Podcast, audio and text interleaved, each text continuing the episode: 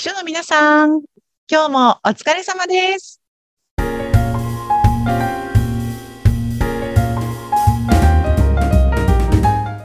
書の皆さん、こんにちは。秘書寮編集長佐々木です。こんにちは、インタビュアーの山口智子です。佐々木さん、早いもので5月に入りいや、ました。本当ですね。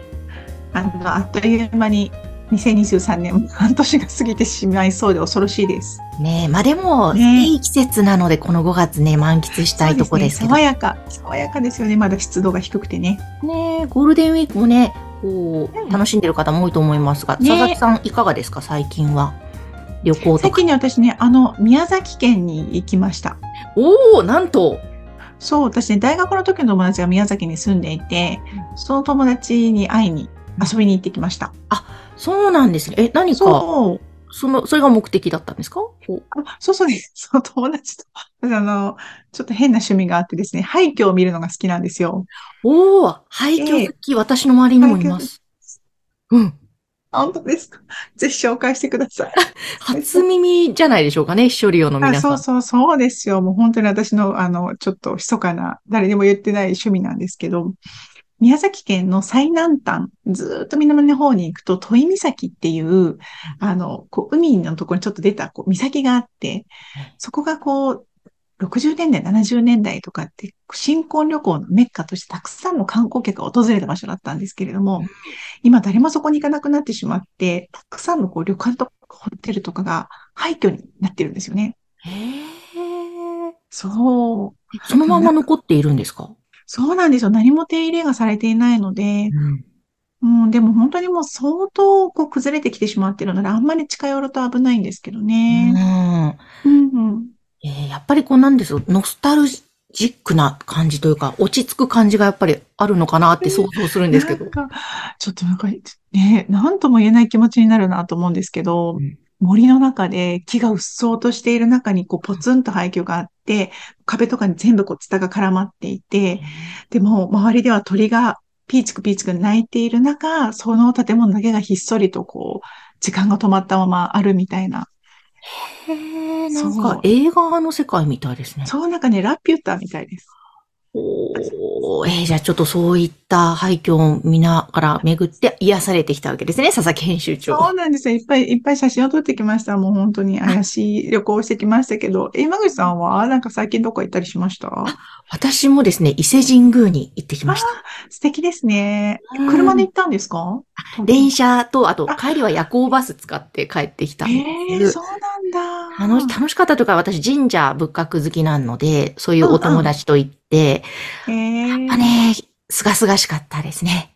いやいいですよね。近くに住んでいらっしゃる方、羨ましいですよね。ね、そう、本当羨ましい。でも、心を洗われて帰ってきたところですけれども。そこなんだっけ、おかげ、おかげ横丁っていうんでしたっけ？うん、うん。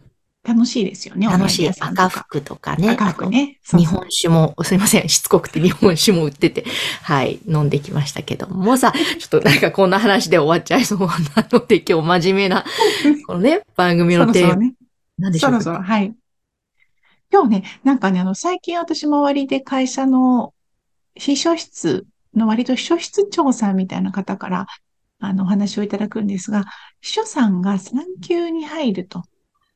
ほう。そうなった時に、結構会社というのは、あの、あたふた、皆さん、対応に困難な、あの、状況に陥るんだなというのを最近感じていて、そんなお話をできればと思ったんですけど、はいはい、ぜひ。まあ、あの、秘書さんもね、いつかその、は、産休とか育休とかお取りになる方というのがたくさんいらっしゃるかなと思うんですけれども、その時に、産休って結構短く戻っていらっしゃる方もいれば、うん。そのまま育育休まで取って2年間いなくなりますみたいな方もいたりとか、えそれがちゃんと期間が分かっていればまだいいんですけれども、例えば産休は一定取るんですけれども、保育園が来年の4月に決まったら戻ってきますとか、パラレバのことがすごく多いんですよね。うん。あと、まあ、体調だったりとかね、生まれてくるお子さんの状況なんかもあるし。うん、うん。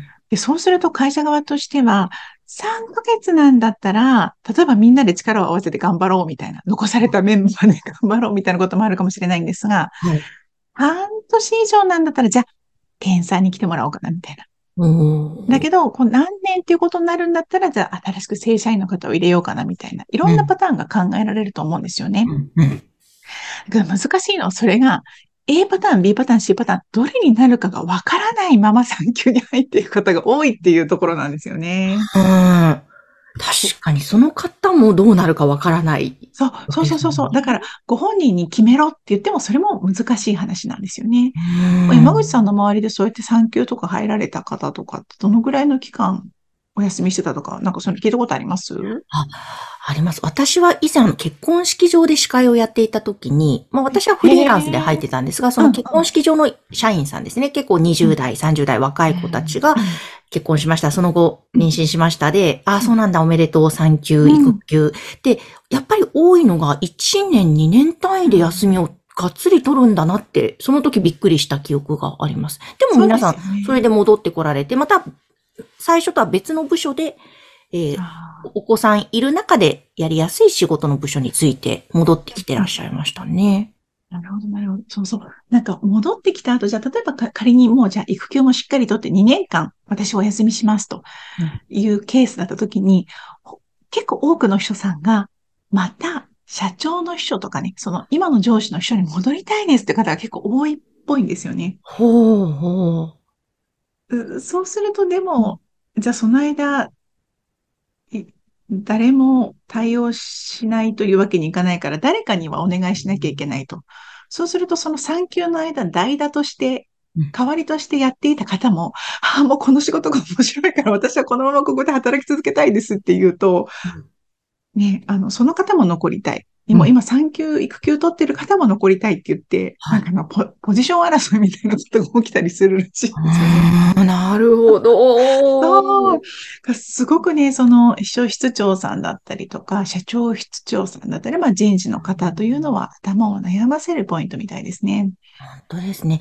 まあ、秘書さんは秘書さんで、ね、同じ部署で戻ってきてからも働きたい。でも会社側のいろんな、もちろんね、事情とかある。うんでも会社側もそれだけ考えてくれてる企業がもうほとんどということなんですかね、しっかり。そうですね。あの、まあ、あの、大切なポジションだと思いますし、あの、会社の中での重要な役割を担うという意識がね、どこの会社にもあるんだなと思うんですけれどもう、ん。ね、ただ、まあ、戻ってきやすい環境を作っていてあげてもらえるとね、みんなが安心して産休、育休が取れていいのかなと思うんですが、その対応が難しいっていうね、うん。何かもうこういうルールです。みたいな感じで 決めてしまったりすると、いちいち考えなくていいのかなと思うんですが、なかなかそれも一本化するのも難しくっていうのがね。で、あと、戻ってきた後も、まあ、たとえ育休を2年間取った後だったとしても、まだお子様が小さいと、なかなかこう、会社の中の重要な役割の必勝業務をがっつり100%やるって結構難しいのかなと。ああ、そうですね、なんかお子さんに熱出して保育園から電話かかってきたってなった時に、ね。じゃあちょっと今日はお先に行ってなかなか、うん、あの秘書さんって言いにくいのかなと思うんですようね。ん、うん、うん。だからそういうことも考えると何が正解なのかっていうのがすごく難しい問題だなと本当ですね。あの、以前私も参加させてもらったあの、秘書利用のランチ会でも、うんまあ、育休とか産休のことではないですけども、この子供をどうやって預けながら仕事をするかで、保育ママの制度をすごく活用してて、ありがたいですっておっしゃってた方。私も子供がちっちゃい頃使ってたんですが、いわゆる地域のもうママさん、50代、60代、子育てを終えた世代が、あの、区役所とかの講習を受けて、保育ママという資格を取って、そのご自宅でアットホームに見てくれる安い価格でとかあるので、なんかちょっとした熱の時でも見て、私の時は見てくれていたので、ああ、そうですか。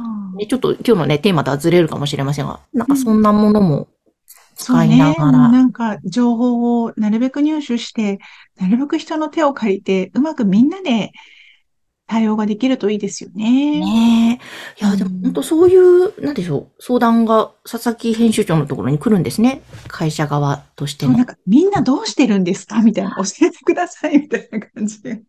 そう、だから私がもう答えられるのって、いや、ちょっと正解はないんです。ただ、私から言えることは、みんな困っています。皆さん困ってるんですけど、なんかどうにもできなくってみたいな感じで、なので、もう、えいやと、じゃあもうこれでやってみようって言って、あの、何か問題が起きた時に、その時に考えるっていう字です。まずは、あの、今一番考えられるいいやり方でやってみるっていう感じで、将来どうなるかわかんないけどねっていう感じで、あの対応していくっていう方が多いのかなと思ってます。うんうん。いや、本当ですね。本当正解ないですね。そう、だから逆になんかこう、うちの会社こんな風にしてよとか、私が産休育休取ってる間、うちの会社はこんな風に対応してくれたよみたいなことで、参考になるようなお話があったら、ぜひお寄せいただきたいなと思います。ねえ、ぜひぜひ皆さんお待ちしております。うん、この番組の概要欄に、秘書流のホームページ掲載しておりますので、ぜひそちらからお寄せください。はい、お待ちしています。なかなかね、秘書さんは女性が多いので、みんなで解決策を見つけて、みんなで働きやすい環境を作れるといいですよね。うん、本当ですね。うんはい。今日もありがとうございました。ありがとうございました。この番組は、秘書さんのための花屋さん、青山花壇の提供でお送りいたしました。